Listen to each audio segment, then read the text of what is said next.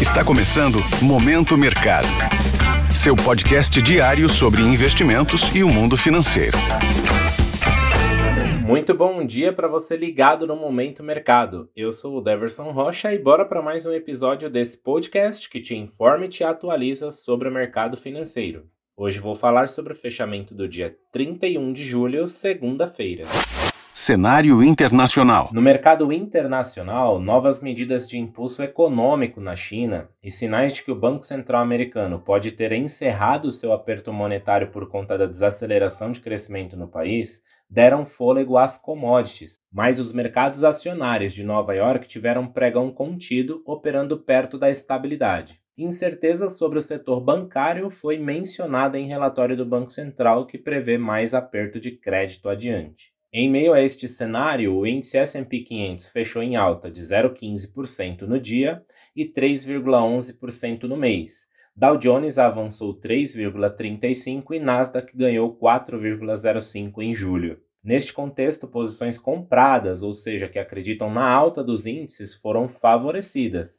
Na renda fixa, as taxas dos títulos públicos dos Estados Unidos encerraram julho em alta. Prevalece a avaliação de que o espaço para novas altas de juros vai ficando apertado diante do risco de recessão. Portanto, posições aplicadas, que são aquelas que ganham com a queda das taxas, foram desfavorecidas. No câmbio, o euro foi prejudicado por preocupações com a economia local após divulgação do PIB, o iene, por sua vez, cedeu depois que o Banco do Japão interveio no mercado de títulos. Já os pesos colombiano e chileno cediam ante a moeda americana após decisões dos bancos centrais respectivos, enquanto o peso argentino teve alívio no câmbio paralelo após detalhes sobre o acordo da Argentina com o Fundo Monetário Internacional, o FMI. Sendo assim, o índice DXY, que mede a variação do dólar frente a uma cesta de seis moedas fortes, registrou ganho de 0,23% aos 101,85 pontos, mas encerrando o mês em queda de 1,03%. Nas commodities, o contrato do WTI acumulou alta próxima de 16% no mês. Já o Brent, que é referência para a Petrobras, subiu ontem e acumulou alta de mais de 13% em julho.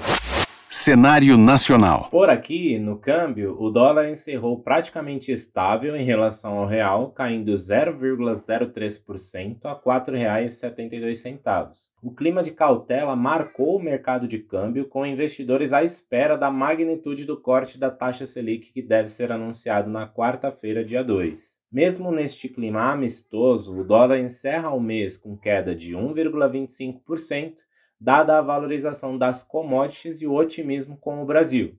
No ano, a moeda americana acumula perdas de 10,43%. Com isso, as alocações compradas ou expostas à variação cambial ficaram no campo negativo.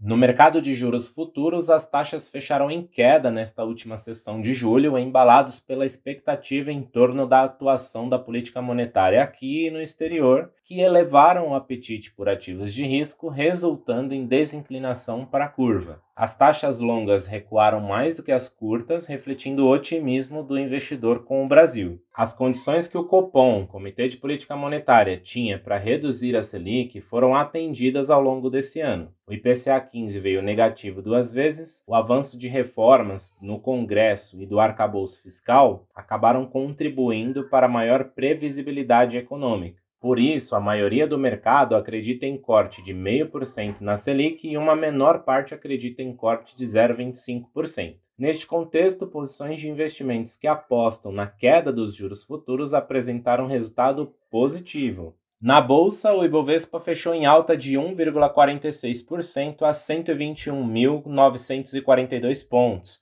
acumulando avanço de 3,27% em julho. Destaque para a forte recuperação em Petrobras, subindo cerca de 5% após definição na última sexta-feira de alteração na política de dividendos da empresa. Na ponta positiva do índice, Carrefour Brasil subindo 8,29%, Dexco, que é a Duratex, BR Foods subindo cerca de 6,5% cada, no lado oposto, Ipera, CVC e Redditor caindo cerca de 1,5% cada. Desta forma, posições compradas no principal índice da Bolsa Brasileira foram favorecidas. Pontos de atenção. Na agenda do dia, fica no radar a divulgação do PMI Industrial, o Índice de Atividade dos Gerentes de Compra, que é um importante indicador de atividade econômica nos Estados Unidos, Alemanha, França, Itália, entre outros países, inclusive no Brasil. Por aqui, durante a semana, além da decisão do Copom sobre a Selic na quarta-feira, Destaque para a Câmara, que retoma os trabalhos hoje após duas semanas de recesso, trazendo novamente o foco para as prioridades do ministro da Fazenda, Fernando Haddad. A agenda econômica que concentrará as atenções dos deputados inclui a análise das mudanças feitas pelo Senado no novo arcabouço fiscal e a lei das diretrizes orçamentárias do ano que vem, Hoje teremos a divulgação da balança comercial e a agenda de balanços corporativos continua com Clabin, Cielo e Iguatemi. Sobre os mercados, agora pela manhã as bolsas asiáticas fecharam mistas após balanços positivos no Japão e PMI chinês fraco. Na Europa, os índices abriram em queda, assim como os futuros de Nova York. Desta forma, termina o Momento Mercado de hoje. Agradeço sua audiência, um excelente dia e bons negócios. Valeu! Esse foi o Momento Mercado com o Bradesco. Sua fonte diária de novidades sobre cenário e investimentos.